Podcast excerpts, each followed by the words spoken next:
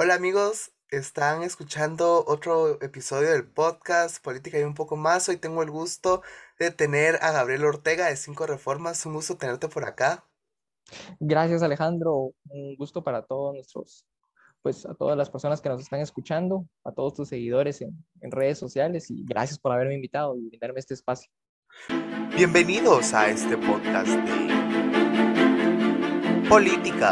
And we will make. Deus, pátria, família. Muito obrigado. futuro nos pertenece a nosotros, a los patriotas, no a los globalistas ni a los separatistas. Y por eso decimos, Vox Plus Ultra, España Plus Ultra, España siempre, viva España. Religión. Te fue crucificado con él, para que el cuerpo del pecado sea deshecho, a fin de que nos sirvamos más al pecado.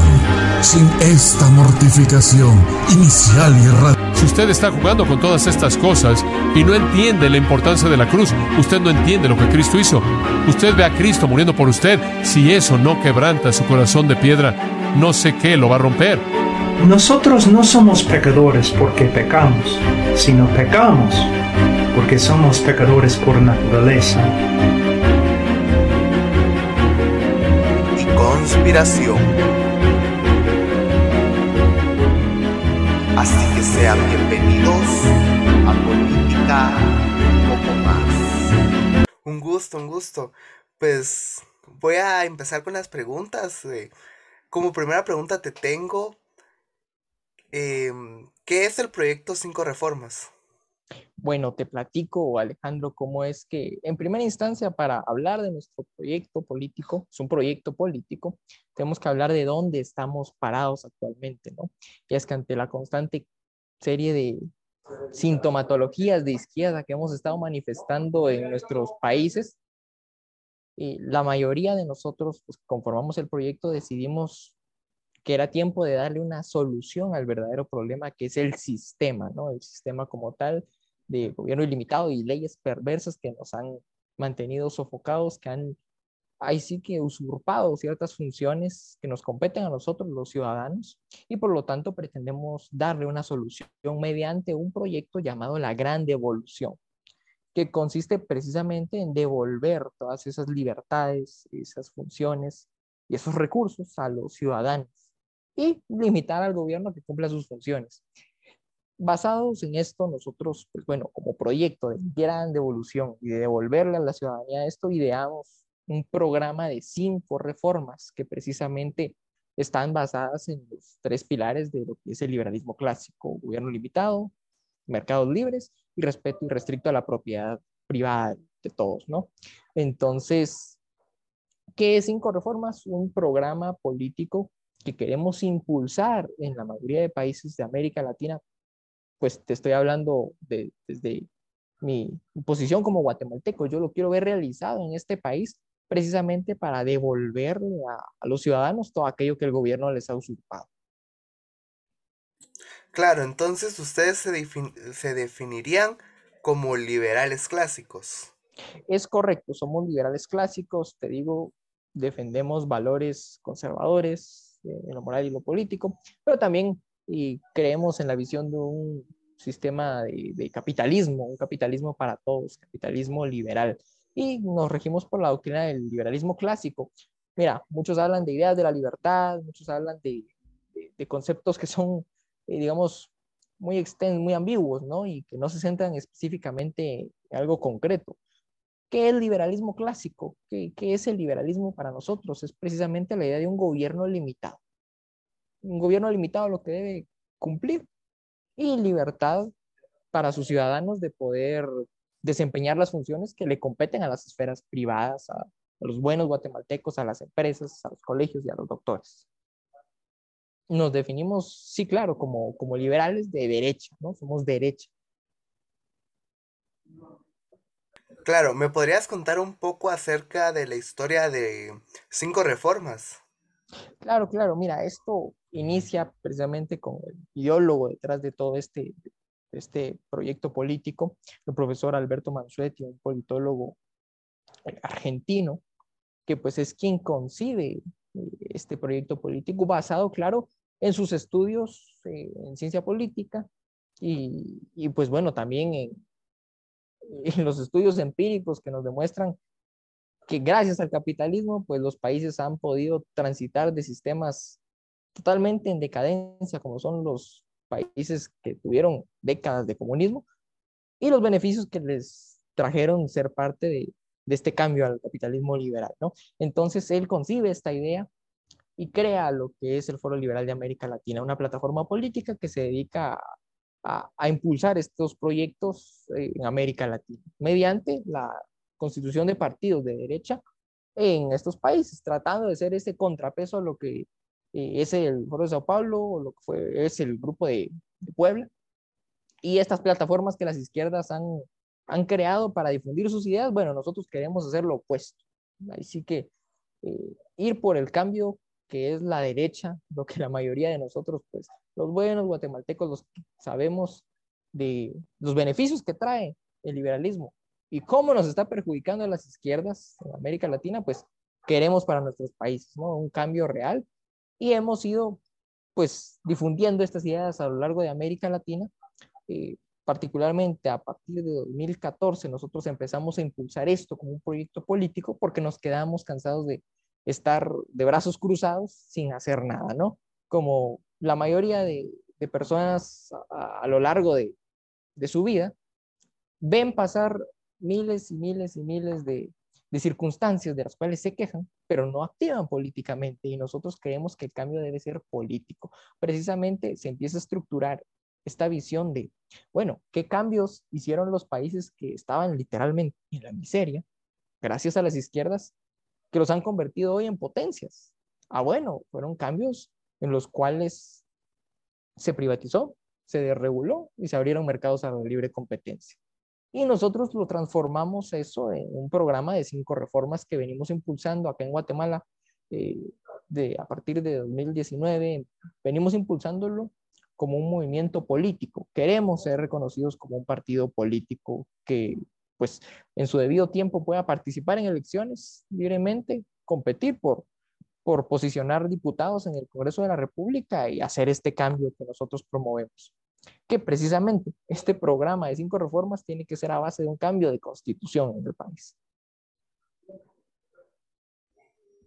Claro, muy interesante la parte esta histórica que me contaste de cómo inició todo esto y creo que sí es fundamental esto de que los jóvenes sean desadoctrinados por parte de, de gente liberal, porque al final, eh, si, si seguimos en este camino vamos a perder la batalla cultural y vamos a perder el país, o al menos la batalla cultural dentro del país.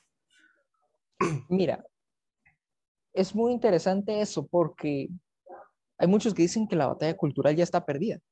Y es precisamente porque no ven avances realmente en los cambios que nosotros quisiéramos, pero es precisamente el sistema que se autoprotege y que va generando más de lo mismo, ¿no? Entonces, como tú lo dices, qué importante es desadoctrinar a, las personas, enseñarles el otro camino, pero también parar con esa, con ese adoctrinamiento que les están dando, ¿no? O sea, no basta con convertirlos, hay que frenar que ya no los sigan convirtiendo, ¿no? Porque definitivamente, mira, las, nuestras ideas, las ideas del liberalismo, pues en nuestros países que han estado durante muchos años sometidas al sistema estafista social, mercantilista que tenemos, pues bueno, es muy difícil que la gente las, las escuche, que adhieran a ellas y sobre todo, mira cómo es esto, nosotros venimos con la verdad, siempre decimos con Dios y con la verdad por delante. Y se enojan con uno por decirles la verdad y no con quienes les han estado engañando. Es algo muy interesante. Sí, eh, recuerdo que había una frase, no recuerdo quién la dijo, pero decía que va a haber casos en que se les miente tan grandemente a la persona que no se van a enojar con quien les dijo la mentira, sino que se van a enojar con quien les diga la verdad. Igual había otra frase que decía que va a llegar un momento en el que va a tener uno que desenvainar una espada para decir que el pasto es verde.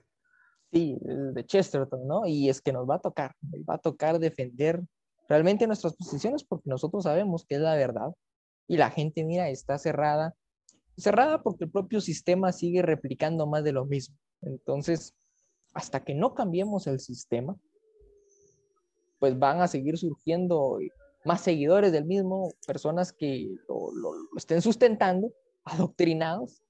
Entonces, la batalla cultural, si bien yo soy de la idea que, pues bueno, tal vez por mi juventud diga, idealmente no está perdida, tampoco digo que está ganada, es, es, una batalla que sigue y que se ganaría el día en que nosotros cambiemos el sistema, ¿no? Que ya se deje adoctrinar a las personas, que dejen de utilizar a la educación como un instrumento precisamente para difundir estas ideas y llenarle la mente a los chicos, de, sobre todo a los, a los más pequeños, ¿no? Que creo que son los que más afectados se ven, porque ya los grandes, mira, han crecido en este sistema y tratar de cambiar la mentalidad de ellos es muy difícil. Así que empecemos por tratar de que ya no la sigan replicando en los jóvenes. Claro, y sí es más difícil desadoctrinar a un adulto que a un, bueno, a un adulto hablando entre 40 y 60 años que a un joven. Esto que hablaste ahorita me dio una inquietud y me hace preguntarme qué hacen ustedes para desadoctrinar o llevarles las ideas del liberalismo a los jóvenes. Ok, mira, esto es muy interesante. Nosotros como formación política eh, tenemos células de formación precisamente, que son espacios en los cuales invitamos a la gente a que conozca de nuestro proyecto y de entrada obviamente hay un cierto, cierto tipo de rechazo a las ideas, ¿no? Porque las personas no lo entienden, se les hace difícil hablar de gobierno limitado y mercados libres en un país donde precisamente no hemos tenido ni gobierno limitado ni mercados libres, es, es un reto totalmente. Pero tenemos estos procesos en los cuales capacitadores, ya expertos en liberalismo clásico, estamos, pues bueno, tratando de difundir estas ideas en las personas, tratando de enseñarles, mira, esta es la otra cara de la moneda. No es solo eso que te han contado, porque es lo que hacen las izquierdas, venden su verdad como la única. Aunque bueno, luego resultan con que la verdad es relativa, ¿no? Y todas estas ideas del posmodernismo pero te venden una idea y, y, te obligan a creer que es la única que existe. Pues nosotros les enseñamos la otra cara de la moneda. Y precisamente en estas células de formación, que son espacios, convocamos a las personas, son grupos de WhatsApp, tenemos un diplomado, un diplomado en liberalismo clásico, hablado por el Centro de Liberalismo Clásico y el Foro Liberal de América Latina, mediante el cual nosotros pues promovemos nuestras ideas, invitamos a todo aquel que quiera participar a que se una, a que tome su diplomado y que pueda comprender, aprender del liberalismo clásico y saber defender el proyecto político de las cinco reformas. Ok, ahorita te tengo una pregunta acerca de este diplomado. Este diplomado, para tomarlo hay que ser parte del proyecto cinco reformas o lo puede tomar cualquiera persona que quiera y después puede decir muchas gracias, pero no me gustaría unirme al proyecto. Claro, claro. Sí, es un diplomado libre. De hecho, contamos con una plataforma eh, en internet, es formacionfusionista.ml. Y efectivamente, mira, el diplomado tiene un costo de 15, 15 dólares y las personas pueden tomarlo. Pueden, dura, eh, mira, tiene tres sesiones, perdón, perdón, tres niveles de cuatro sesiones cada uno.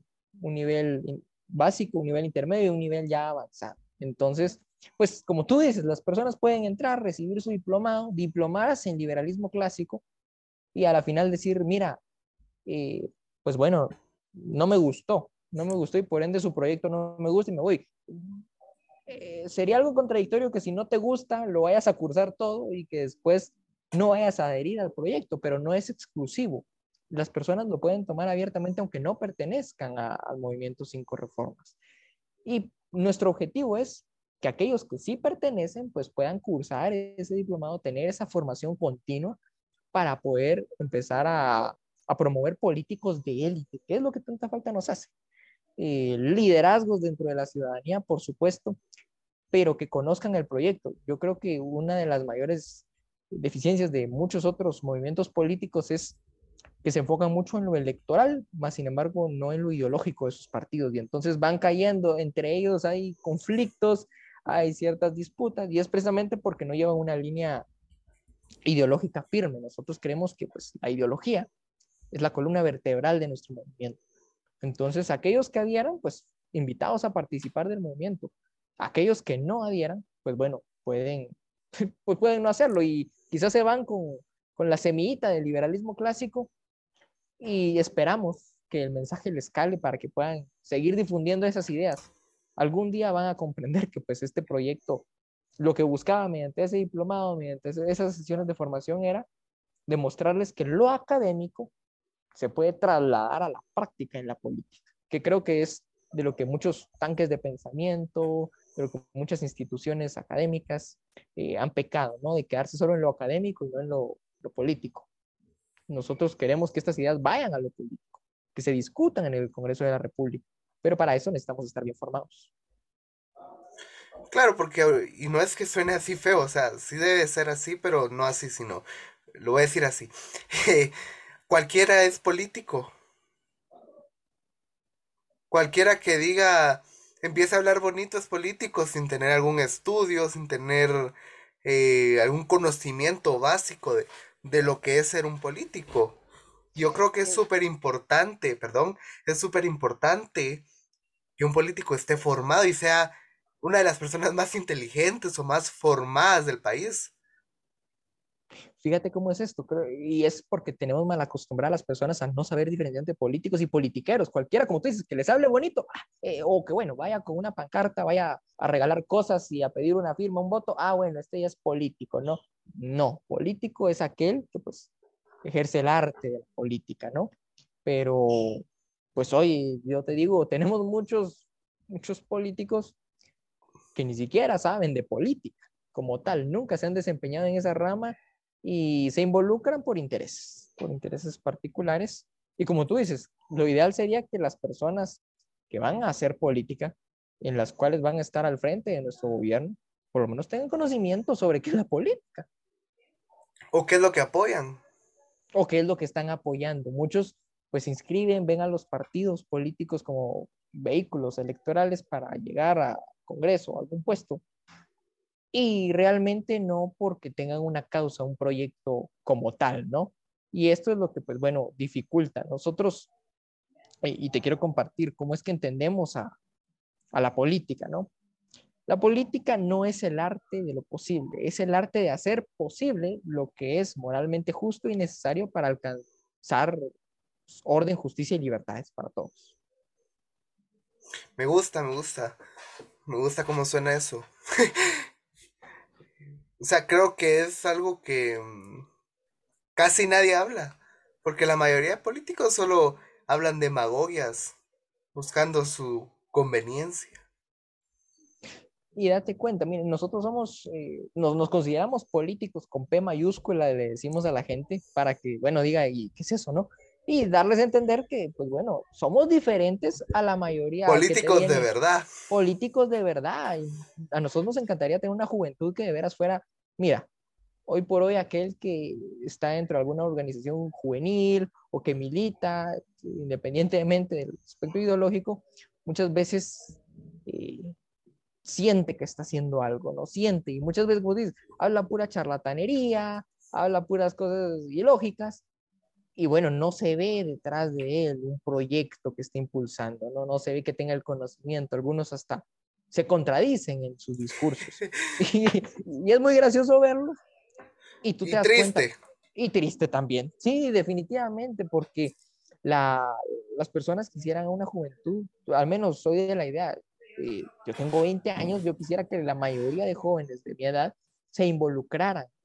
Si bien yo sé que a muchos pues, pecan de ser eh, partidofóbicos y de tener una aversión a la política, a la final es algo que les va a afectar, lo quieran o no. Por, eso mismo era que te preguntaba si este diplomado era eh, obligatoriamente tener que unirse al partido, porque hay muchos jóvenes que les gusta el tema, que aman hablar del tema y conocer el tema del liberalismo, pero no les gusta militar políticamente.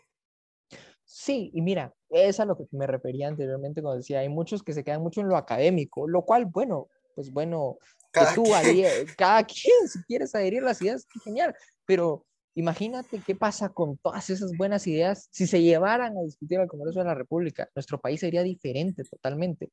Si las organizaciones políticas de verdad tuvieran esta estructura formativa, tuvieran ideología, a la final creo que muchos de los movimientos de este país carecen de eso, ¿no?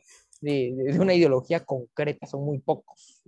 Y la verdad, nosotros decimos, si a ti te gusta el diplomado, lo quieres cursar, conocer del liberalismo, de cinco reformas, pues muy bien, pero si después no activas, somos de la idea de que entonces eh, no entendiste muy bien de qué se trataba nuestro diplomado, ¿no? Porque precisamente nosotros recalcamos en, en ese proceso de formación la importancia que es no solo quedarnos en lo académico, sino que involucrarnos, tratar de ser activos, activistas políticos. No te digo que todos nacieron para ir a sentarse al Congreso de la República a discutir, eh, pues bueno, políticas públicas, ¿no?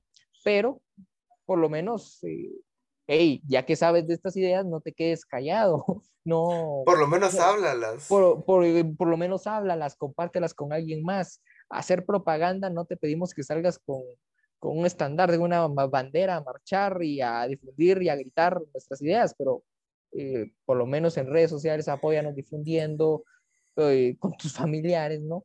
Que es lo que muchos no hacen. Se quedan este conocimiento para ellos solos y después se quejan de que las izquierdas nos están absorbiendo nuestros países. Claro, hablando de que las izquierdas están absorbiendo el país, ¿cómo tratarían ustedes y cómo ven ustedes el problema del adoctrinamiento en centros educativos, ya sea públicos y privados? Mira, esto qué interesante.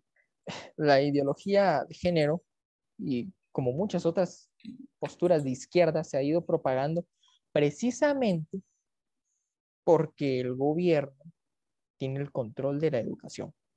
Entonces, nuestra posición es que la educación tiene que ser libre. Empezar porque los padres de familia son quienes deberían de decidir qué educación van a tener a sus hijos. Y el problema es que pretendemos decir al gobierno, no, mira, no lo hagas, no es lo correcto.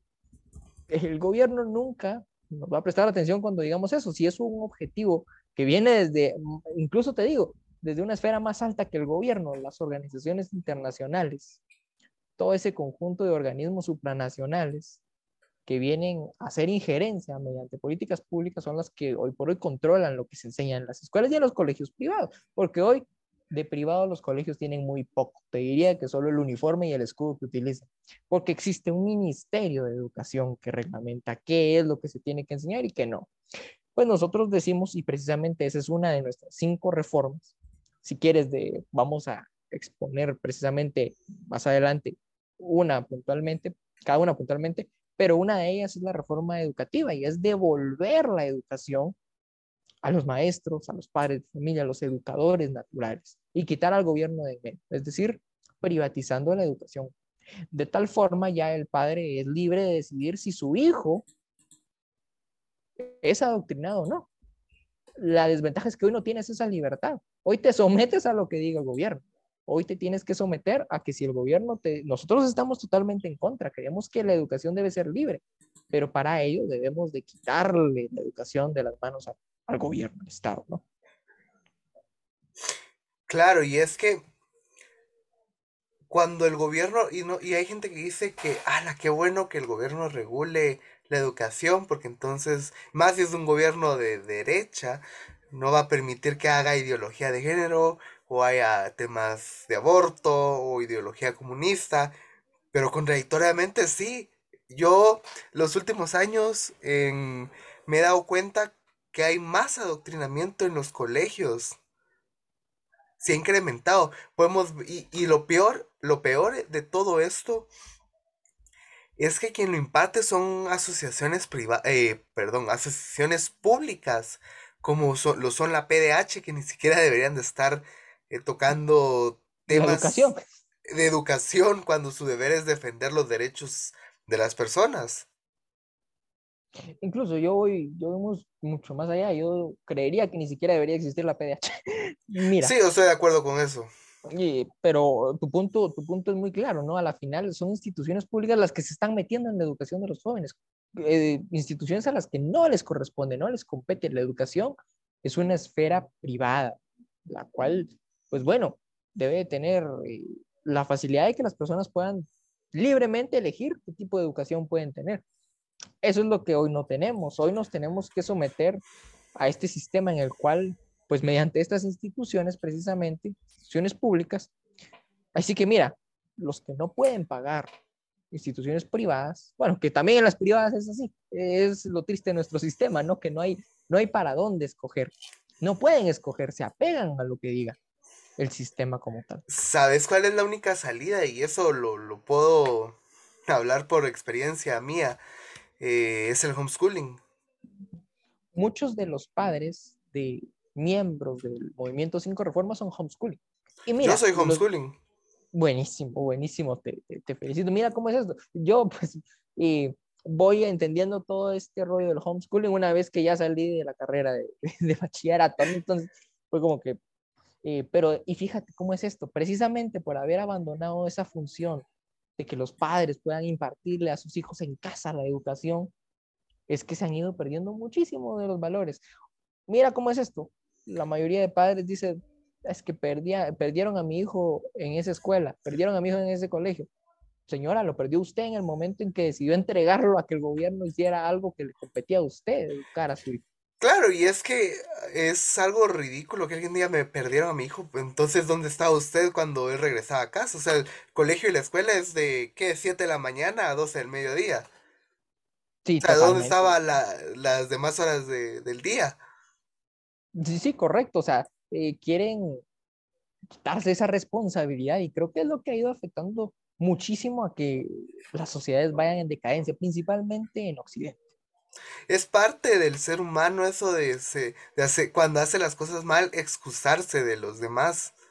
Busca otros responsables y no res- se responsabiliza a sí mismo. E- Es como cuando miramos a, por ejemplo, en México les dicen a los chairos. Podemos ver a las personas de izquierda que no quieren trabajar, no trabajan y se vuelven pobres. Pero, o sea, yo soy de la idea que hay pobres que son pobres porque quieren y hay pobres porque no pueden salir de la pobreza. Claro, claro. Entonces porque- hay este grupo de pobres que son pobres porque son vagos y le echan la culpa de su pobreza a la gente que se esfuerza trabajando. Entonces es como parte de estos movimientos y y es también parte de los movimientos de izquierda y progresistas echarle la culpa a alguien más de todos sus errores. Claro, claro. Aunque te diré ahí, mira, mm, también tú dices, los que son vagos, pues bueno, son vagos y no quieren trabajar y, y se la vienen echando la culpa. Ahora hay una gran porción que han caído en eso precisamente porque no encuentran las oportunidades en sus países.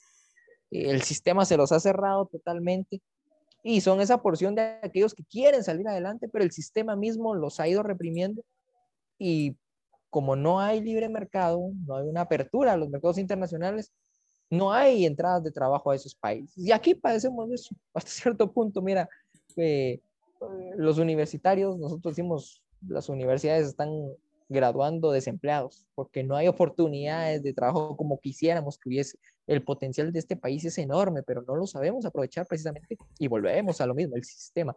Y, y sí, no deja de haber una gran porción que tiene esas oportunidades, pero no, decide no hacerlo, decide gastar su tiempo delinquiendo, que a la final de cuentas todas, todos esos factores vienen a ser parte de esa sintomatología que presenta el mismo sistema, esta enfermedad del, del estatismo. Ahorita que dijiste eso me acordé de una historia de que había un señor que pe- ¿Conoces eh, Unicentro? Va, había un señor que pedía dinero ahí todos los días. Una vez pasó un señor que es que era dueño de uno de los talleres más famosos de la capital, eh, Cibol, no sé si conoces. No, no, no. Bueno, ahorita ya no es tan famoso, pero en esa época era así. La cosa es que le ofreció trabajo y le dijo, va, que está bueno. Al a los dos días le dijo que no porque recibía más dinero en la calle que, que- y se cansaba menos. Entonces, es, también mucha gente no quiere aprovechar las oportunidades que se le dan y quieren solo poner la mano y que alguien más les dé. En este caso puede ser el gobierno. Sí, claro, claro, ya están mal acostumbrados principalmente. Y mira, lo que hay que hacerles ver a la gente es, no toda la vida tienes que vivir del gobierno y a base de ayuda, tú quieres prosperar en esta vida, pues no estés así de mantenido por el Estado. Muchos son eh, estatistas porque quieren que el Estado resuelva sus vidas y muchos otros son directistas que quieren que el gobierno les dirija a ellos como cómo operar sus vidas con cierto grado de libertad, ¿no? Pero es curioso porque sí, principalmente alegan, haciendo esta analogía con esta historia, son las izquierdas las que quieren vivir eh, a costa de alguien más, ¿no? Y que promueven esto precisamente. Claro, también te quería decir que si me podías o nos podías explicar más profundamente cuáles son las cinco reformas que nos dijiste que nos ibas a explicar detalladamente. Perfecto, perfecto, Alejandro. Sí, con, con muchísimo gusto. Mira, son cinco reformas basadas en los principios, precisamente los tres pilares del liberalismo clásico. Gobierno limitado, mercados libres y respeto a la propiedad privada. La primera reforma, una reforma política, que está sustentada precisamente en el pilar de gobierno limitado, es limitemos al gobierno sus funciones naturales. Las únicas tres funciones que debería de cumplir un, un gobierno. Garantizar seguridad para sus ciudadanos, eso como primera instancia. Impartir justicia, que sea resarcitoria. Si tú eres afectado porque la seguridad falló, no debería de fallar, pero si falla, garantizar que se, se va, te van a responder, ¿no? la persona que te afectó va a responder por lo que te hizo. Hoy por hoy la, justicia es más punitiva y lo meten preso, pero tú bien gracias, ¿no? Si te roban, qué triste. Eh, no te regresan lo que te robaron, no te, digamos, no hay un resarcimiento de alguna forma. Entonces queremos que den primero seguridad, justicia y las obras de infraestructura. Creo que está por demás decirle a los guatemaltecos que nos están oyendo que esto es una función del gobierno que ha descuidado inmensamente. Hoy con las lluvias, mira, se vienen a evidenciar muchísimas, muchísimas falencias que tiene nuestra infraestructura. Sobre todo, eh, bueno, el caso más evidente creo que es el del kilómetro 15 a, a, Nueva. O sea, ese no lo pueden tapar de una vez por todas. Tienen que esperar a que se haga más grande y más grande y más grande y más grande. Entonces, creemos que el gobierno tiene que estar limitado a esas tres funciones, enfocarse muy bien en ellas y hacerlas bien, porque precisamente las ha descuidado, es, o sea, las ha descuidado y se ha involucrado en muchas otras en las cuales, pues bueno, también entorpe, o sea, entorpece esas otras funciones, descuida en las que debería estar entorpeciéndolas también, y lo peor es que no le permite a los ciudadanos desarrollarlas de la mejor forma. Entonces decimos, limitemos al gobierno. Paralelo a esto, en esta propuesta también está la de privatizar partidos políticos. Mira, sin mentiras, creo, y permíteme, creo que la tenía por acá esto, esto es un dolor de cabeza. Es, esto es una, nosotros lo definimos como una camisa de fuerza que literal limita la participación de los ciudadanos en el ejercicio de la buena política. Muchos, mira, intentan hacer un cambio, claro, pero la ley los frena, la ley los frena y de ahí se desilusionan y ya no quieren. Entonces, eh, precisamente creemos que siendo un partido privado, los partidos privados se deberían de regir precisamente por sus propios estatutos, competir libremente en una democracia liberal y parte de esto es la reforma política, ¿no? Centrada en limitar al gobierno sus funciones. Viene después la reforma económica. Queremos abrir los mercados a la competencia. Queremos traer capitalismo para todos, un capitalismo de verdad como el que nunca hemos tenido. Mira, eh, muchos países en la década de los 90 y a inicios de los 2000 siguieron lo que fue el consenso de Washington. Y digamos, liberalizaron un poco la economía, bajaron un poco los aranceles y bajaron un poco los impuestos. Pero no fue para todos, fue particularmente y por, por periodos, ¿no? Y luego vinieron las izquierdas y deshicieron eso. Y lo decidieron precisamente porque no fue un cambio, un cambio total como el que nosotros proponemos. Nosotros queremos en primera instancia, liberar los mercados, desregular toda actividad económica en Guatemala, traer capitalismo para todos, eliminar aduanas y establecer un único impuesto. Nosotros le llamamos el impuesto de las tres U, único, universal y uniforme. Único porque solo va a ser uno. Uniforme porque la tasa no va a variar, que, ah, es que si tú ganas más, tienes que pagar más. ¿Por qué? Eh, eso se da actualmente y eso no debería ser así. Nosotros decimos, debe ser uniforme, el 10% de, pagado por cada uno es un impuesto eh, al consumo, más o menos como un tipo de IVA, pero que, que, no sea tan extenso y que no vaya variando. Y paralelo a esto, nosotros proponemos que este impuesto sea uniforme, de tal forma que no varíe con el paso de los años. Claro, es, eh, entiendo eso y creo que sí es importante hacer un cambio total porque a medias no sirve. Sí, totalmente. Sí, y mira, estas son dos reformas de las cinco que te he mencionado, pero son muy importantes, porque las otras tres que te voy a mencionar, muchos las consideran un tanto radicales, eh, muchos las consideran incluso, no, ¿cómo van a hacer eso? Eso es eh, prácticamente imposible. No es imposible, pero requiere de que estas dos sean, eh, bueno, en sí las cinco son complementarias, pero precisamente estas dos ayudan a poder transitar a las otras tres, porque limitando al gobierno y liberando mercados, vas a tener mucha más plata en tu bolsillo, vas a poder vivir una vida plena, tranquila, sin intervención del gobierno en, tu vida, sin que te esté usurpando funciones, sin que te esté usurpando recursos y libertades, ¿no? Y vienen las tres reformas sociales, que son precisamente una reforma educativa, una reforma de salud y una reforma pensional. Pretendemos privatizar la educación, privatizar la salud y privatizar las cajas y las pólizas de seguro. Cuando decimos privatizar, la gente se espanta, Alejandro. Y, mira, eh, nos cuesta explicarle que privatizar es precisamente devolverle a ellos lo que el gobierno les ha usurpado. Eh, las personas están cegadas en que el gobierno tiene que tener estas funciones porque el gobierno es el encargado. ¿Cuántos años llevamos en que precisamente tú lo dices, la educación se ve afectada por la intervención de organismos eh, públicos en los cuales empiezan a difundir ideas que nosotros no quisiéramos que a nuestros hijos, a nuestros hermanos se les estuviera enseñando, ¿no? De la misma forma, la salud es deplorable. ¿Qué sabe un burócrata de curar a las personas? Mira, muchos eh, politiqueros vinieron durante la pandemia a querer actuar como doctores y a, que las medidas que dictaba la ONU eran las medidas que debían seguir, ¿no? Y muchos doctores, los más racionales, se oponían a esas medidas que los burócratas estaban promoviendo cómodamente de sus curules. Entonces, creemos que la educación tiene que regresar a los buenos profesores, principiando por los padres de familia, a los buenos maestros, que con libertad las personas puedan acceder a estos servicios, de igual forma la salud, de igual forma las jubilaciones y pensiones.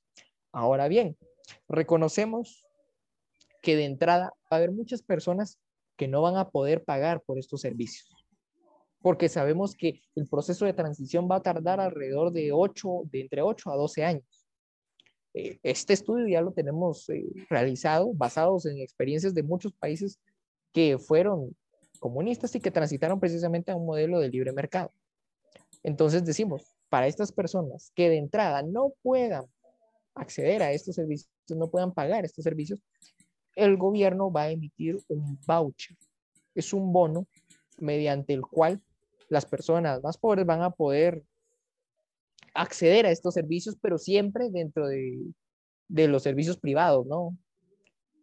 Para, digamos, favorecer la, la demanda y no la, no la oferta que actualmente funciona, ¿no? Entonces vamos a tener una gran demanda de personas, se les entrega su voucher, ellos van y lo canjean en una institución privada. Y este, este voucher, por supuesto, muchos lo verían como un oportunismo, ¿no? Eh, oye, tú lo que vas a generar es un clientelismo. Pues no, por lo que vamos a hacerlo temporal y solo mediante la situación eh, se nivela, ¿no? y que las personas puedan dejar de recibirlo cuando ya se demuestre que pudieron avanzar.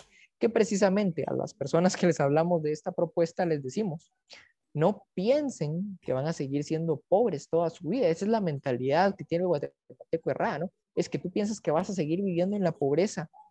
Pero si te estamos diciendo que vamos a liberalizar los mercados y vamos a quitar tantísimos impuestos que hoy por hoy te hacen pobre a ti, entonces vas a poder cómodamente acceder a estos servicios. Esas son ese es en sí lo, que es el programa de las cinco reformas. Ahora bien, ¿cómo lo queremos llevar a cabo? Bueno, es para esto se necesita un cambio de constitución.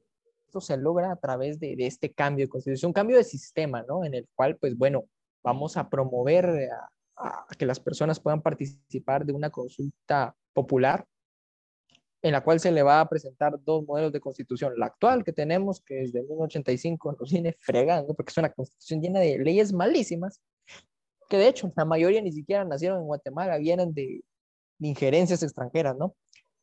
Y presentarles nuestra constitución liberal y decirles, bueno señores, elijan, ¿no?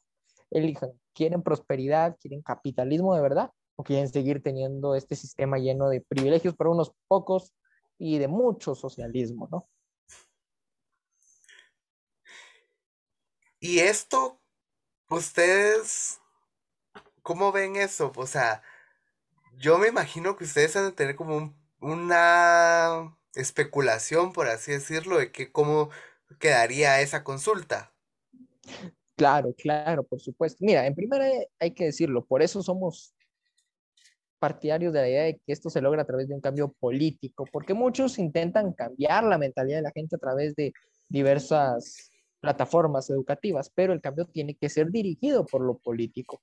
Y precisamente apostamos a poner diputados en el Congreso de la República que promuevan este cambio de constitución. Ahora bien, sabemos que actualmente, si por azares del destino llegara a que el día de mañana se haga la constitución y que mañana la promovamos, la gente la va a rechazar, porque la gente no está familiarizada con estos conceptos. Es por eso que nuestro movimiento se basa mucho en la formación de las personas, es por eso el diplomado. Mira cómo es esto de interesante. Puede ser, tú decías, ¿no? Puede ser que le llame la atención el diplomado, que le guste el liberalismo, pero que no quiera militar dentro del movimiento. Pero en el momento en que vayamos por la constitución, por la nueva constitución liberal, estas personas van a, pues bueno, van a adherir fácilmente, ¿no? Actualmente no podríamos. Actualmente las personas están cegadas, como te digo, son estatistas, son directistas y están eh, en ese rollo, ¿no? Defendiendo el mismo sistema. Por lo tanto, tenemos que crear una masa sustancial de personas, de adherentes, de, de personas que quieran ser militantes del movimiento, que en algún, en algún momento se va a transformar en partido político y cambiar la cultura de esas personas, a no tenerle miedo a militar en partidos políticos. Hay quienes, mira, tienen muchísimo miedo de los partidos políticos, quizás porque no hemos tenido las mejores referencias en este país, ¿no? Pero nosotros invitamos abiertamente a que puedan militar dentro de partidos. Es preferiblemente dentro de los que son de derecha. es el mensaje que tengo para todos. Pero si tú militas, eh, preferiría que militaran dentro de un partido de izquierda a que estén haciendo relajo y quemando cosas, ¿no? Resolvi- resolvamos las cosas mediante la política, no mediante la destrucción de la propiedad. Bueno, eso, eso es un poco como que el militar en un partido de izquierda ya eso ya te hace Bueno. un, un parte de andar destruyendo cosas, si no, mira en los demás países. Bueno, e- es cierto, pero mira cómo es esto. A la final es porque los propios partidos carecen de esa ideología, que si fueran bien, o sea, mira cómo es esto, la, la izquierda más extrema es definitivamente violenta, ¿no? Pero nosotros reconocemos que el mecanismo para transformar estos países es mediante partidos políticos. Y es que surge por el hecho de que hay muchos que prohíben a los partidos políticos cuando son de izquierda. Y creemos que ese es un error, porque precisamente hacen que ellos caigan en la clandestinidad, se vuelvan aún más violentos y es como que si le pegaras a un perro eh, que está amarrado y luego cuando se desate, ¿qué va a hacer? Perseguir, ¿no? Entonces, pues sí, como te digo, preferiblemente dentro de los partidos de derecha, que las personas entiendan que este es el cambio, pero que militen dentro de las organizaciones políticas respectivas para hacer esto. Y, como te digo, esto requiere un cambio de mentalidad para las personas. Sabemos que puede ser, como te digo, ah, si lo hiciéramos hoy mismo, las personas va a haber un rechazo totalmente impresionante. Pero nos hemos dado cuenta que también poco a poco la gente se va cansando, ya está cansada además de lo mismo. Y por eso en los procesos de formación les explicamos que es por el propio sistema, que lo que hay que cambiar es el sistema. Entonces, esperamos, Dios mediante, que cuando llegue el día de la consulta popular y el cambio de constitución liberal, las personas puedan entender que la nueva constitución es el futuro para ellos.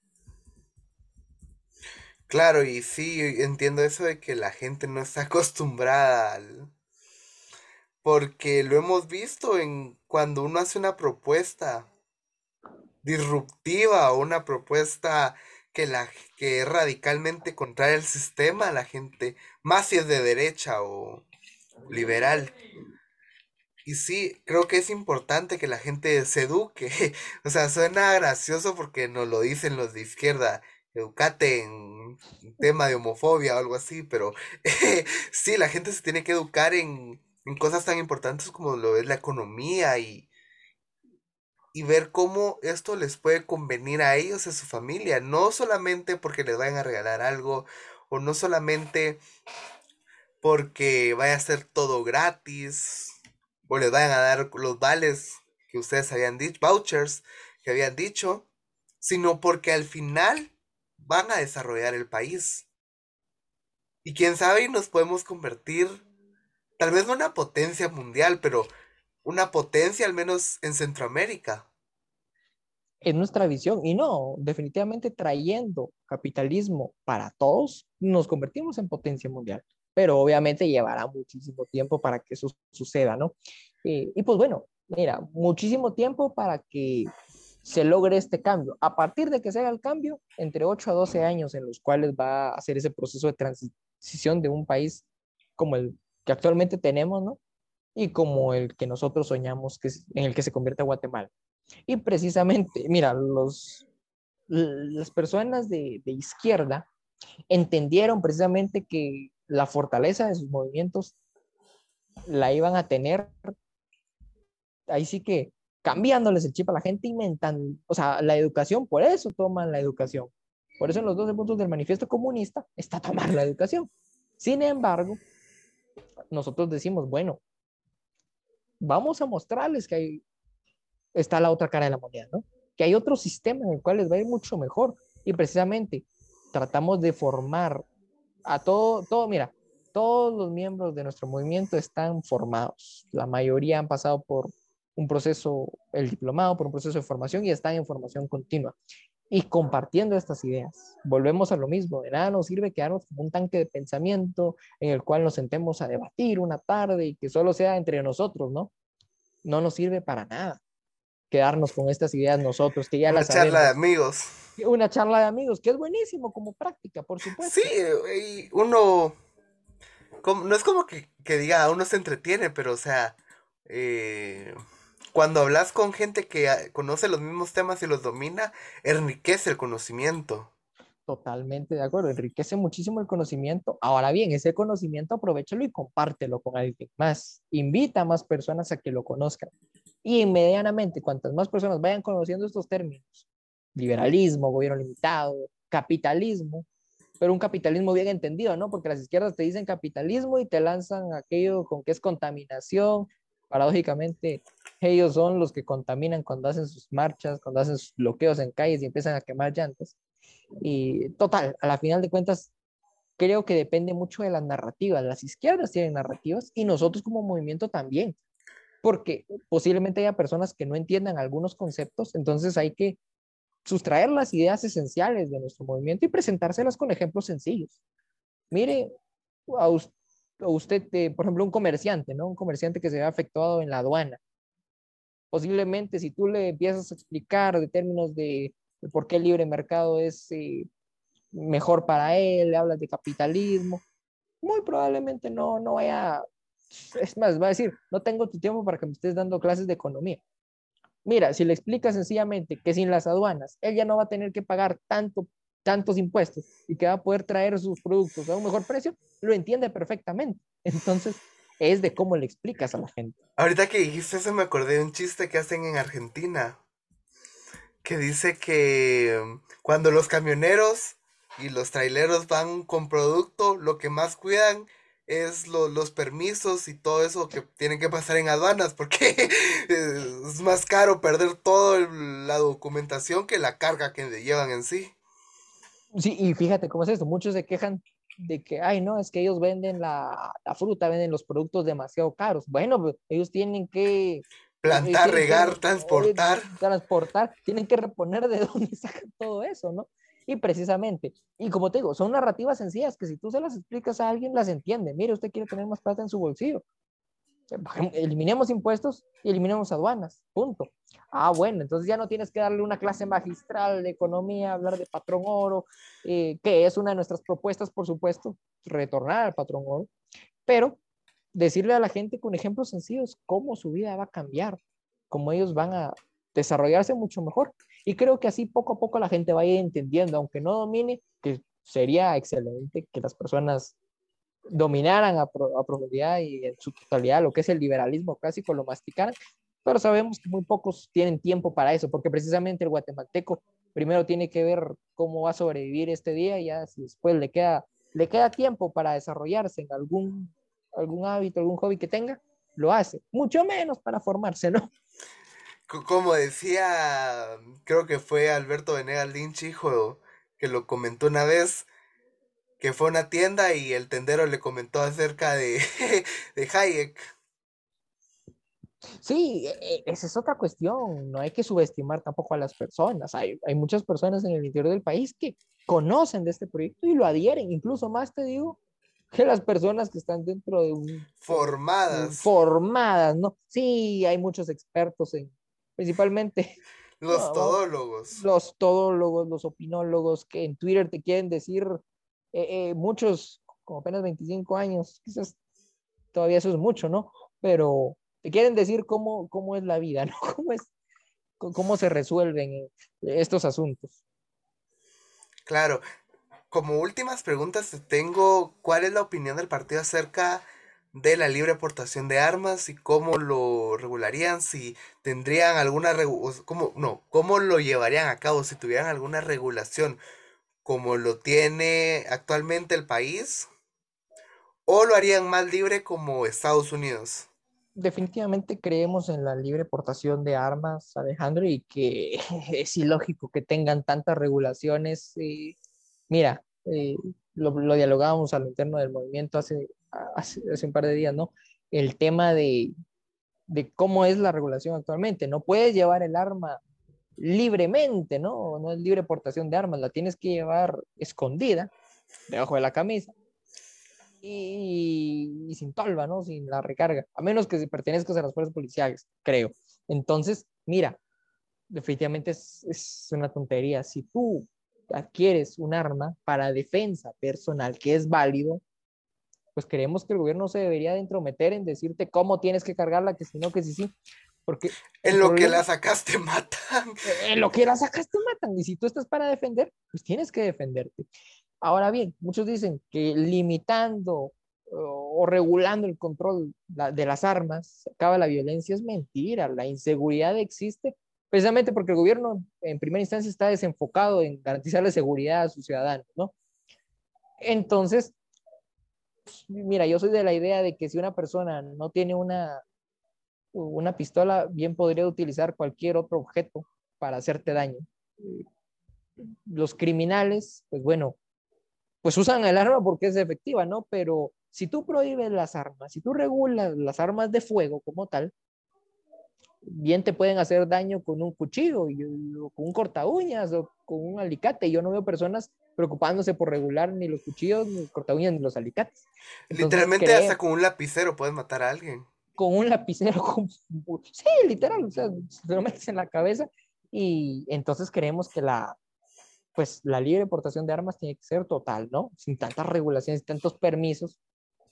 Y mira cómo es esto, dicen que yendo a registrar tu arma, eh, ah, pues bueno, se disminuye la criminalidad, se disminuye la inseguridad. Como que si los criminales van a ir voluntariamente a registrar sus armas con las que van a cometer fechorías. Es, eh, es una tontería. Por, pues por esto creemos en la libre portación de armas sin regulaciones como tal, ¿no? Ahora bien, cuando una de estas es usada para el crimen, tiene que intervenir la justicia y responder.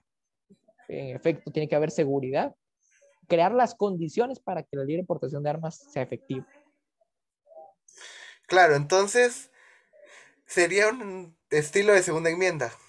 Sí, sí, sí, totalmente. Y creemos, mira, la constitución estadounidense es una de las mejores. Baluarte la libertad. Baluarte la libertad. Y eh, la constitución de Alberti en Argentina también. Y creemos que es triste que se vayan perdiendo precisamente porque las izquierdas van ganando terreno en esos países y hacen y deshacen.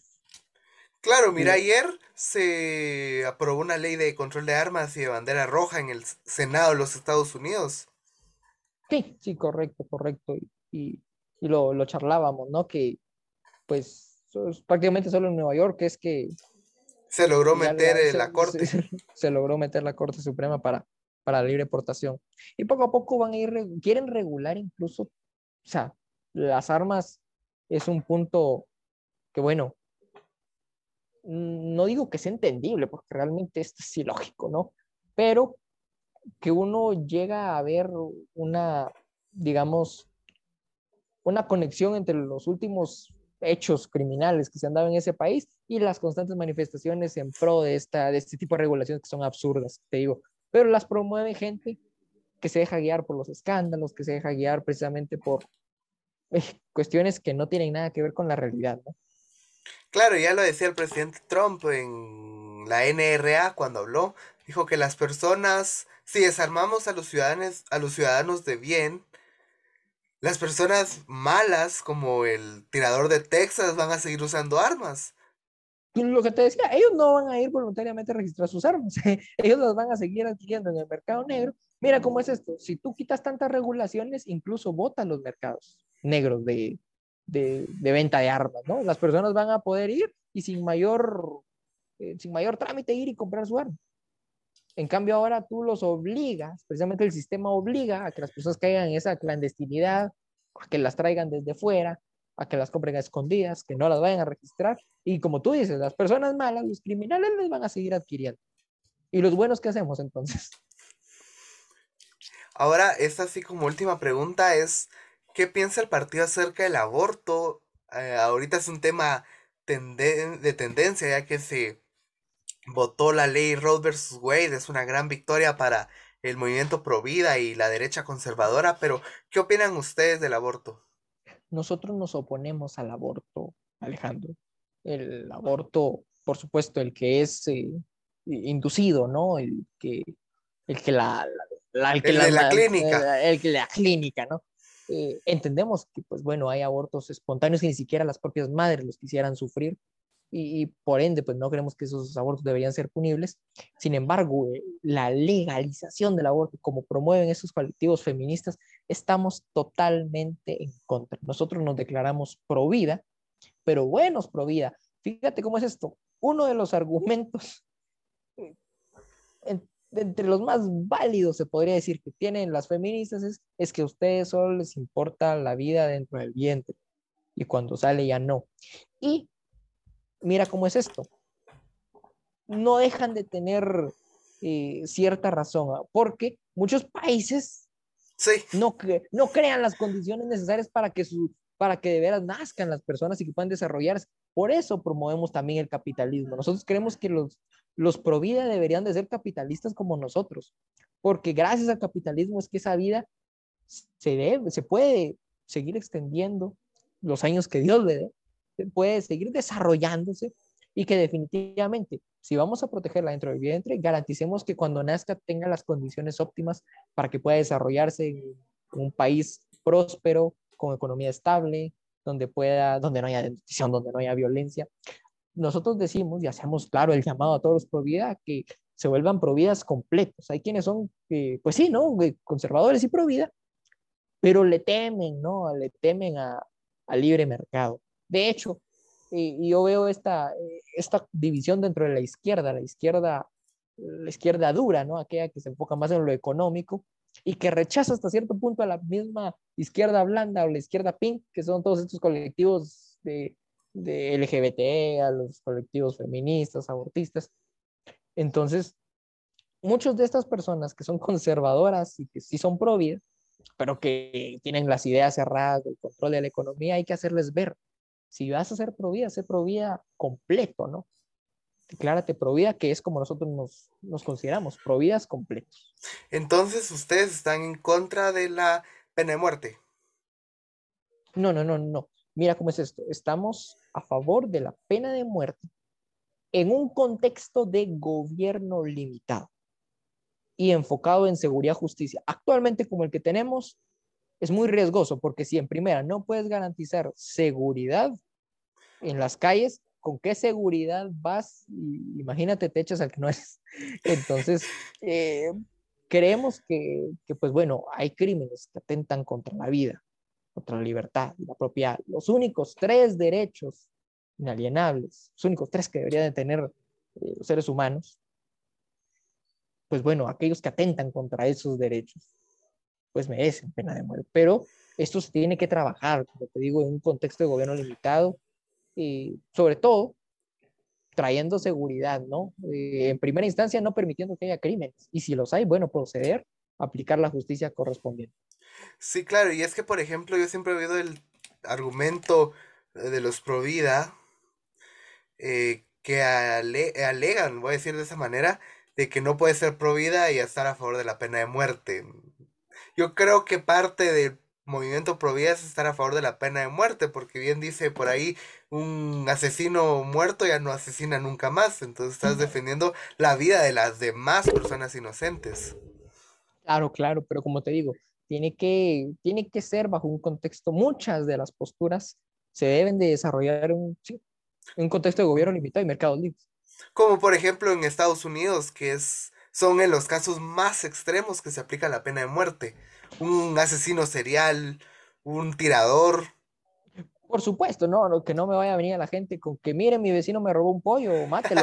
no, definitivamente sí, se tiene que analizar muy bien el caso y como te digo, eh, garantizar que se cumpla en base a la ley, con buenos principios, que es la última instancia a la cual se recurre. Claro, entonces, pues muchísimas gracias. Me gustaría que dejaras un mensaje de conclusión a los jóvenes que nos están escuchando. Claro, pues muchísimas gracias, primero que nada, Alejandro, por, por este espacio.